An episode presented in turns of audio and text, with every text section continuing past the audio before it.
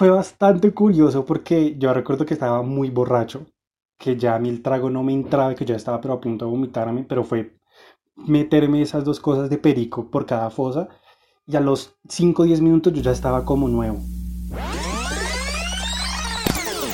Callamos tanto que solo queremos charlas de lo prohibido.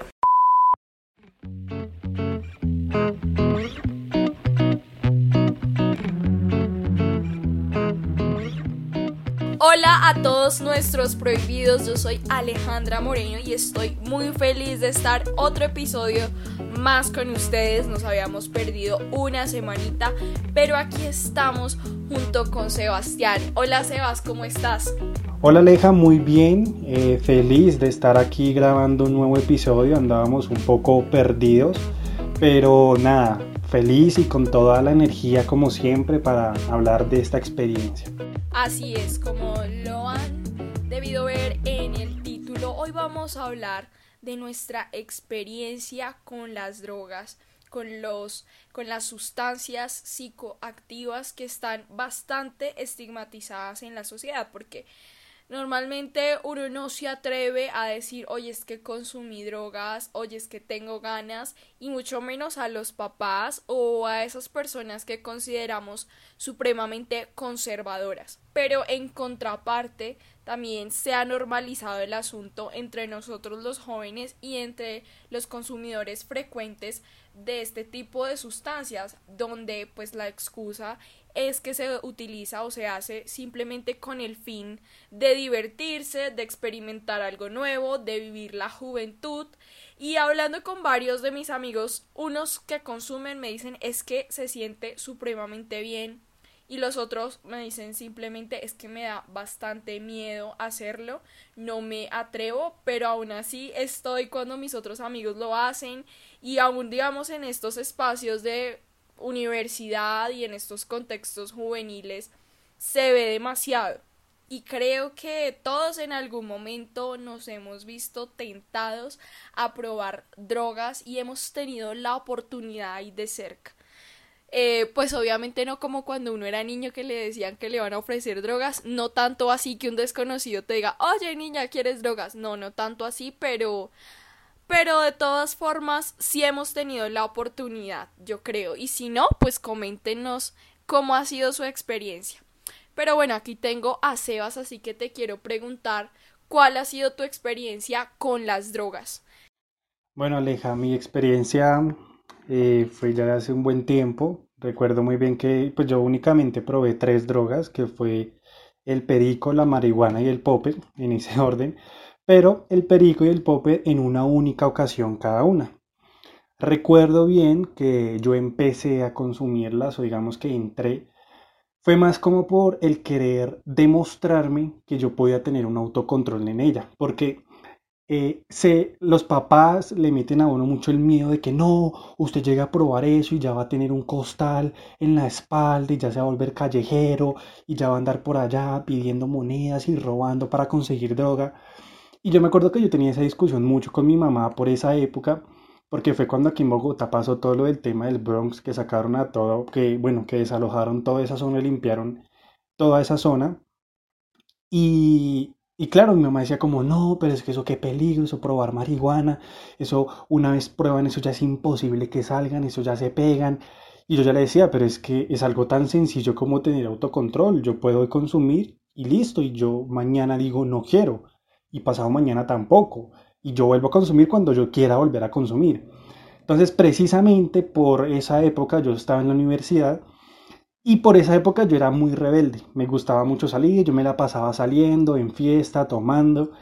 Y en una de esas fiestas, tomando, estábamos en un apartamento con varios compañeros y yo ya estaba, la verdad, muy borracho.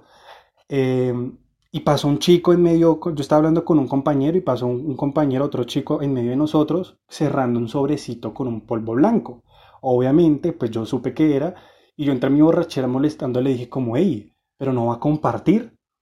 Entonces el man de una se devolvió y me dijo, claro, parcero, ¿qué pasó? ¿Quiere? No sé qué. Eso no se niegan, eso, eso, el, el, el, el marihuanero, el drogadicto no es nada tacaño, no es nada egoísta.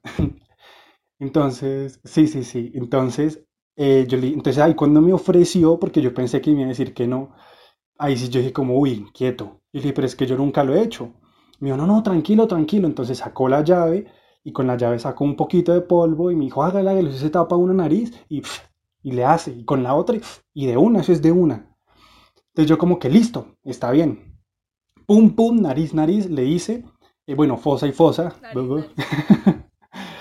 y fue fue bastante curioso porque yo recuerdo que estaba muy borracho, que ya a mí el trago no me entraba, que ya estaba pero a punto de vomitarme, pero fue meterme esas dos cosas de perico por cada fosa y a los 5 o 10 minutos yo ya estaba como nuevo, o sea, como si en ningún momento hubiera tomado. Y empezaron a repartir más trago y yo tome y tome, pero yo tomaba como si recién hubiera llegado a la fiesta. Y yo, y claro, uno dice como ve, hasta bacano porque uno puede seguir tomando y, y eso. Más en la noche eh, empezaron a sacar marihuana y empezaron a consumir. Lo chistoso era que nadie tenía pues ni briquet ni fósforos y pues todos nos pegamos a la estufa a fumar. Em, y ya, digamos que esa fue como mi primera experiencia. El otro día la verdad me levanté súper mal con un guayabo asqueroso, vomité hasta lo que no pude. Eh, pero ese fue como mi primer encuentro y mi primera experiencia con, pues, con estas sustancias. Y yo quiero preguntarte cómo era tu vida en ese momento, si realmente lo hiciste por presión social, dijiste que lo querías hacer por demostrarte a ti mismo que lo podías controlar, pero después de que lo hiciste, ¿qué sentiste? ¿Cuál fue tu reacción al día siguiente? Eh, ¿Fue una satisfacción? ¿Fue un sentimiento de culpa? ¿Cómo despertaste después de haber hecho algo tan censurado por la humanidad? Bueno, la verdad el otro día me levanté despertando solamente en querer sobrevivir porque como dije me levanté terrible, estaba en otro lado, estaba al otro lado de la ciudad y me fui súper temprano a la casa. Eh, llegué súper mal a la casa. Em, bueno, llegué a mi casa, ya descansé lo que pude descansar. Fue ya después que yo como que volví como a retomar todo lo que había hecho. Sinceramente no me sentía con culpa.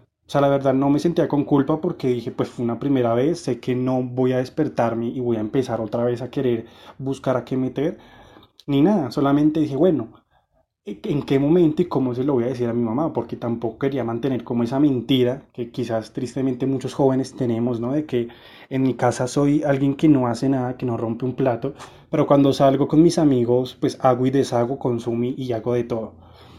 Entonces, em, sé muy bien que no al día siguiente, sino dos días después, me volvió como esa sensación de querer volver a probar. Era algo muy curioso porque, claro, la sensación que tú tienes eh, es, muy, es muy buena, es muy chévere, es muy relajante, porque aún también la marihuana funciona mucho como relajante muscular. Em, era muy pasiva, para, yo sentía que, que me sentía súper bien en ese momento y me volvió como esas ganas de querer volver a probar. Yo como, hey, me quiero volver como a sentir como en ese momento me sentí. Sin embargo, entonces lo mismo, dije como no, yo quise, yo quiero demostrar que tengo autocontrol, pues voy a demostrar que tengo autocontrol. La verdad, no volví a consumir sino hasta como un mes, dos meses después, eh, que ya conseguí un contacto en la universidad, donde él ya vendía marihuana, él ya la vendía armada en el porro y todo. Eh, lo contacté, no sé qué, empezamos a hablar y ya un día compré. Y la segunda vez que lo hice sí fue una experiencia fatal. O sea, fue fatal, fatal, fatal, porque me excedí, porque recuerdo muy bien que yo estaba en el Parque Nacional y el porro era pues larguito, digamos como para tener una medida, era más o menos de unos 7, 8 centímetros de largo. Eh, todo me lo fumé, como no sentí absolutamente nada, recuerdo que me lo terminé de fumar y al ratito que llegó un muchacho vendiendo Happy Brownies. yo dije, no, papá, déme Happy Brownies porque yo necesito esto porque a mí no me, no me hizo nada este, este porro. Tal cual me vendió uno, cuatro mil pesitos, muy barato, me lo comí absolutamente todo y yo nada, yo no sentía nada. Yo dije, no, me siento tumbado, qué cosa tan horrible. El caso fue que yo tenía planes para esa tarde, me fui a comer y ya cuando salí de comer, como a la hora más o menos, pues es cuando realmente caen los efectos de cuando uno consume marihuana con comida, porque cuando se fuma, pues el efecto es mucho más rápido que te hace, cambio cuando tú la comes, se demora 45 minutos, una hora en que, pues en que, sí, como que se digiera la comida. Fue una experiencia súper fea porque me pegó y me cayó como con todas, tuve, sentí que tuve un bajonazo horrible, pero empecé a tener una euforia extrema. O sea, cualquier cosa que yo veía me hacía reír y yo no podía parar de reír. Eh, empecé a tener lo que se llama el mal viaje y yo salía a la calle y todo me asustaba. Todo me asustaba, yo veía luces y me asustaba, los carros me asustaban, la gente sentía que me pasaba demasiado cerca, como si me fueran a pegar, como si me fueran a tumbar. Hubo momentos donde yo sentía que no podía caminar, donde me iba a tragar mi lengua. Eh, yo no sé, tuve un ataque súper feo que yo, un momento que yo me senté, yo recuerdo muy bien ese momento, me senté al frente del Museo del Oro y empecé a llorar. Empecé a llorar, pero muy fuerte, y yo y decía, yo decía, no quiero, no quiero, no quiero, y quiero salir de este trance tan horrible. Eh, ya después de un rato, como que medio, medio, ya tenía un poquito de conciencia, eh, era como bajonazos, como que por momentos tenía conciencia, por momentos me iba y no sabía ni quién era. Y ya cuando medio tenía un poco más de conciencia fue que decidí irme a la casa, no sé ni cómo llegué a la casa. Y lo curioso fue que al otro día que me desperté aún tenía esa sensación pues de estar drogado. Eh, de ahí yo dije como no, esto es horrible, esto es lo peor, yo esto no lo vuelvo a hacer, esto es un asco, yo cómo fui a hacer eso, no sé qué, bla, bla, bla, bla, bla. Pero pues eso es pura paja, de ahí volví como a hacerlo, pero ya yo intentaba tener como mis lapsos sin excederme. Entonces ya yo empezaba a tener mis lapsos de dos semanas, entonces si yo lo hacía dos, tres veces al mes, ya era mucho. Y yo ya sentía que no podía más. Porque lo mismo, quería supuestamente mantener un autocontrol sobre ello y no excederme y estar todos los días pegado a eso, porque la verdad también es una sensación que se vuelve cansona. A mi parecer se vuelve una, una sensación cansoncísima, porque tú ya es un punto que eres como todo bobo, como todo sonso, que a veces como que ni te concentras, ni piensas, entonces se vuelve súper fastidiosa ya después de mucho tiempo y por eso no me gustaba hacerlo tan seguido pero sin embargo lo seguía haciendo igual. Ya la verdad no, no la fumaba, sino que compraba brownies porque era más discreto, porque lo hacía hasta en mi casa un fin de semana. Yo decía un domingo no tengo nada que hacer, bueno, me como mi brownie, me encierro en mi habitación toda la tarde y toda la noche y nadie se da cuenta. Era súper discreto, em, era pues entre comillas a veces en teoría más barato porque me duraba más, un browniecito me puede durar 3, 4 trabas diferentes. Entonces, pues así, de a pocos fui, fui, fui, fui, hasta que de a pocos como que fui ahondando y, como generando esa culpa, porque si ya después de un tiempo empecé a generar culpa y eso me empezó a traer muchas consecuencias, y más que todo a nivel emocional, de pronto no a nivel em, laboral y demás, porque sí tengo que decirlo, yo a veces llegaba en trance al trabajo, aún con mis propios compañeros de trabajo en mitad de turno salíamos a la terraza a fumar o consumir y volvíamos. Y, y, lo chistoso era que ni siquiera me afectaba porque, porque la verdad yo no tenía como un jefe que me controlara. Entonces el tener esa cierta libertad y no tener a alguien que me controlaba, pues me daba la libertad de poder hacer ello. Pero a nivel emocional y a nivel personal, a, a nivel espiritual, sí me empezó a afectar muchísimo, muchísimo, muchísimo, muchísimo. No, no de un momento a otro, sino que fue algo muy paulatino. Físicamente afecta no al, al, momento, sino con el pasar del tiempo y emocionalmente lo mismo. Es ver cómo esta transición de que en un principio, y lo hablábamos en episodios pasados, no es que uno se vuelva adicto en un primer momento o que eso se vuelva necesario en un primer momento, sino que es producto de hacerlo en repetidas ocasiones, que se va volviendo un hábito y tarde que temprano en algo que necesito, porque es que se trata de aún de la forma en la que funciona nuestra mente. Si todo el tiempo estás liberando dopamina, estás generando esa satisfacción, va a haber un momento en el que de tanto que has consumido, ya eso no va a servir y vas a necesitar de más cosas y vas a necesitar alargar más eh, ese, ese estado de, de trance, ese estado de trance también te quiero preguntar, ¿recomendarías esto a los jóvenes, a aquellos que a cualquier persona que nos esté escuchando, ya que nos han dicho siempre, vive la vida, solo se vive una vez, tienes que disfrutar de todo, drogate una vez en la vida, tienes que vivir esta experiencia. Y muchos amigos también me lo dicen, a mí me gustaría hacerlo solo una vez para saber qué se siente. Yo soy eh, fan de la marihuana, pero medicinal. Realmente todo en este mundo fue creado por Dios para, para nuestro bien propio. Tristemente nosotros eh, dañamos como esa imagen o esa creación principal por la cual se hizo. Y si nos damos cuenta y hacemos los estudios médicos que han avanzado tanto, se han dado cuenta que la marihuana medicinal ayuda mucho a calmar muchos dolores.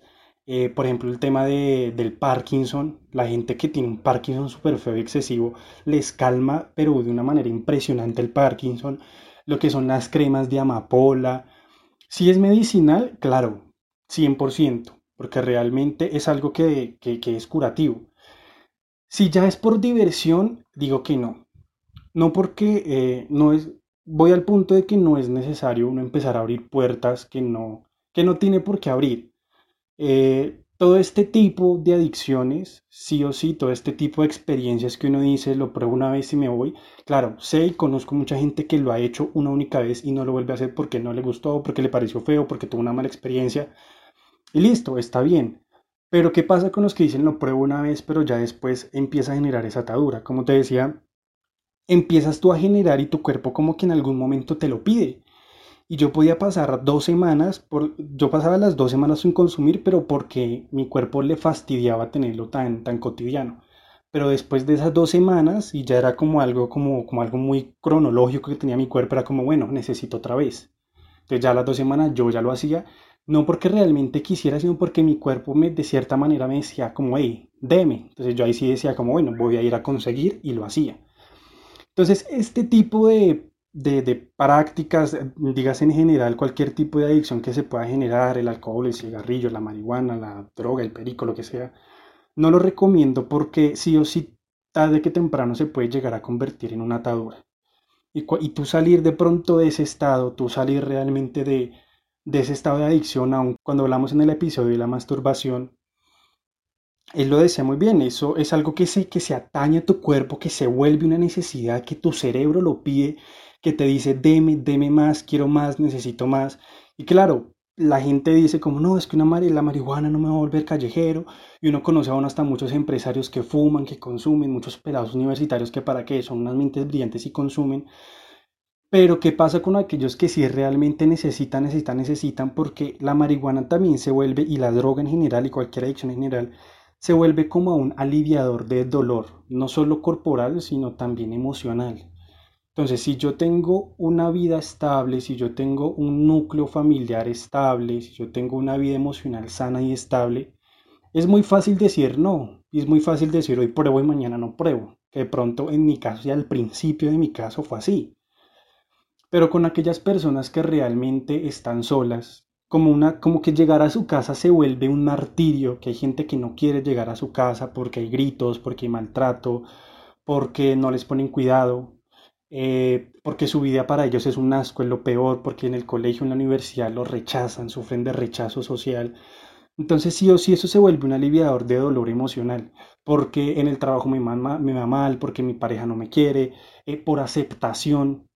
Entonces sí o sí eh, eso se termina volviendo una adicción y se, se termina volviendo un aliviador. Entonces, mañana yo consumo un, un, un, porro y me siento bien ese día. Pero al otro día me despierto y otra vez estoy mal. Y otra vez me siento mal y otra vez me siento como deprimido, como con ansiedad. Pues, ¿qué hago? Pues me di cuenta que ayer no me sentí así porque consumí, pues hoy lo vuelvo a hacer. Y mañana, y pasado mañana. Pero entonces ya después de un mes ya no me va a hacer el mismo efecto porque ya mi cuerpo se acostumbra a ello. Entonces, listo, ya no me fumo uno, sino dos, tres porros. Después me di cuenta que la marihuana no me da, entonces empiezo a probar otros tipos de marihuana, porque también hay otros tipos de marihuana que ya llegan a ser psicodélicas, eh, y tampoco, y de a pocos y a pocos la gente va avanzando y se vuelve en una adicción, y cuando se dan cuenta ya están tan hundidos que, que les es muy difícil salir, que por más de que dicen no quiero, empiezan realmente a sufrir como ese síndrome de abstinencia y su cuerpo ya es algo que se lo pide y se lo necesita como el agua, como el aire.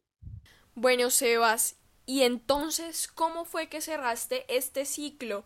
¿Cómo tomaste la decisión de romper con este hábito que se podía volver en, una adicción? Afortunadamente no fue así, tomaste la decisión a tiempo, pero ¿cómo lo hiciste?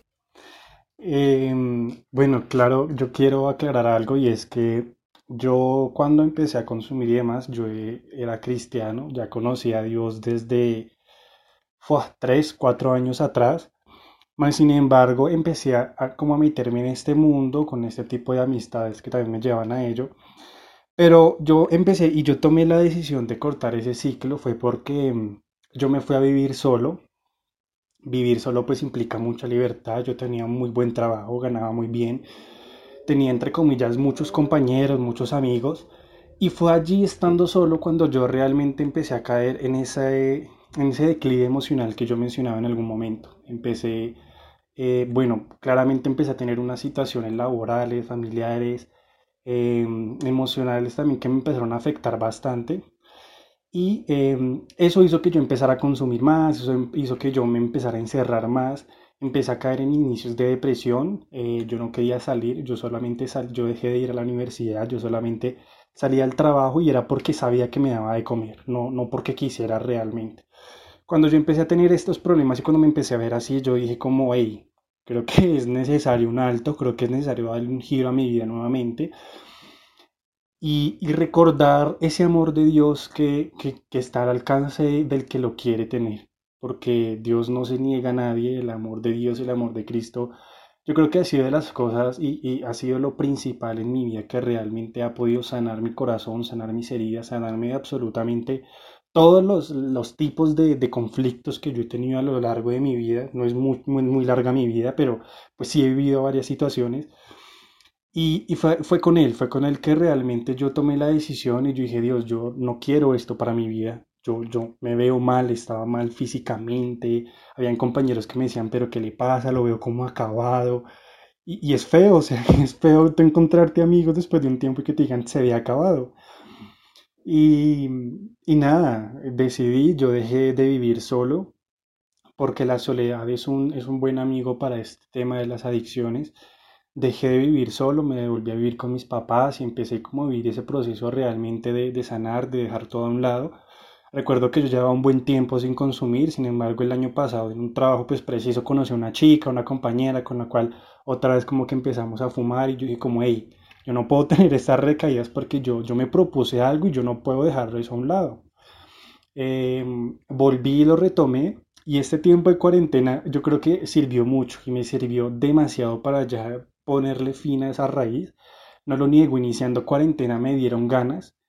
Eh, contacté un par de compañeros que yo sabía que, que tenían y, y no la compré solo porque los tapabocas no fue lo único que subió de precio. También la marihuana y las cestas también subieron de precio. Yo dije como no, yo no tengo dinero. Pero fue bueno, fue bueno porque si hubiera estado a mi alcance, lo más seguro es que en esa cuarentena hasta hubiera caído nuevamente en ello pero mm, la fortaleza y el amor de Dios fue lo que realmente me permitió sobreponerme ante esa adicción, sobreponerme ante ese encierro emocional en el que empecé a tener y donde realmente empecé a confrontarme a mí mismo, confrontar mis emociones, confrontar el por qué estaba así, el por qué me sentía sobre el por qué quería buscar eso y darle una solución a las cosas. Ese es el problema quizás, que uno se esconde, uno quiere correr, uno quiere huir y no afrontar. Y, es importante afrontar, porque si no afrontamos, pues quedamos en un círculo vicioso de, dolor, de amargura, de sufrimiento, de mi va mal, de, de, mi vida es lo peor, de mi vida es un asco, y bueno, se empiezan a derivar también muchos conflictos emocionales que, que quizás en este, en este podcast hemos tratado en algunos episodios, como quizás muchos otros que nos faltan. En este punto es muy importante, según lo que dice Sebas, evaluar ¿Qué es lo que nos está llevando entonces a tomar esta decisión o a plantearnos abrir esta puerta? ¿Cuál es el dolor que buscamos al aliviar? ¿Qué, ¿De qué situación en específico queremos huir? ¿Sí? ¿Qué, ¿Cuál es el miedo a enfrentar la realidad? Y, y yo quiero también hablar un poco de mi experiencia. Tuve la oportunidad de hacerlo en algún momento de mi vida. Muy pequeña, tenía 14 años y una amiga eh, muy cercana que consideraba buena amiga en ese momento estaba en mi casa y las dos estábamos solas y ella también tenía demasiados problemas y entró eh, había entrado hace poco tiempo al mundo de las drogas y había empezado a consumir pues desde hace como un par de semanas y ella estaba enganchadísima y súper feliz con la sensación que le producía y yo también a esa edad tenía muchos problemas en mi casa y, quería escapar también de la realidad que estaba viviendo y no encontraba ninguna solución y no encontraba nada que pudiera calmar el dolor que yo sentía por la realidad de mi vida. Y ella pues muy, muy amablemente me ofreció un porro. Eh, y yo tenía ganas, no voy a negarlo, yo quería hacerlo desde hace rato, pero realmente le dije, ¿sabes qué? No, no, mis papás están por llegar y me da miedo, ¿sabes qué? O sea, mejor no, no quiero hacerlo. Y esa fue la y esa fue la única oportunidad que tuve en mi vida, eh, así directa, eh, donde pude haberlo hecho.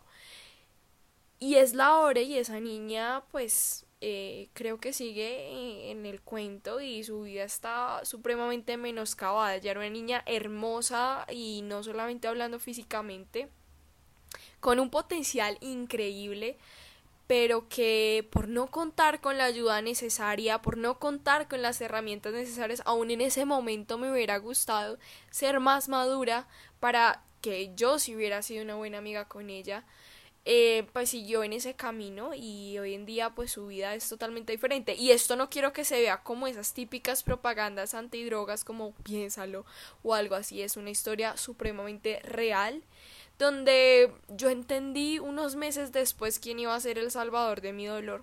Aún ni siquiera Jesús se anestesió del dolor que pasó por cada uno de nosotros.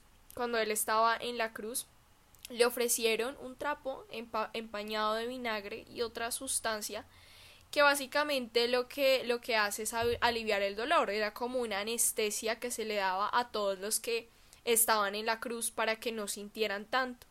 Y él dijo que no, él no, él no, él no accedió a esto. No digo que esto fuera una droga, pero si era un anestesiante, si era algo para aliviarlo. Pero él afrontó el dolor con todas las cosas que implicaba. Y muchas veces en nuestra vida nos puede dar miedo lo que estamos viviendo y no menosprecio el dolor que podemos sentir ante las adversidades de la vida. Cada uno tiene luchas diferentes, cada uno tiene pruebas diferentes, pasamos por desiertos distintos, pero no es necesario abstraernos de la realidad, no es necesario evitar el dolor. A veces el dolor puede ser el punto de encuentro con Dios, puede ser el punto de encuentro aún con nosotros mismos y puede ser el punto donde tomamos decisiones y donde nos hacemos responsables de nuestra vida. No puedes cambiar tu entorno, no puedes cambiar a tu familia, pero puedes cambiar el rumbo de tu destino.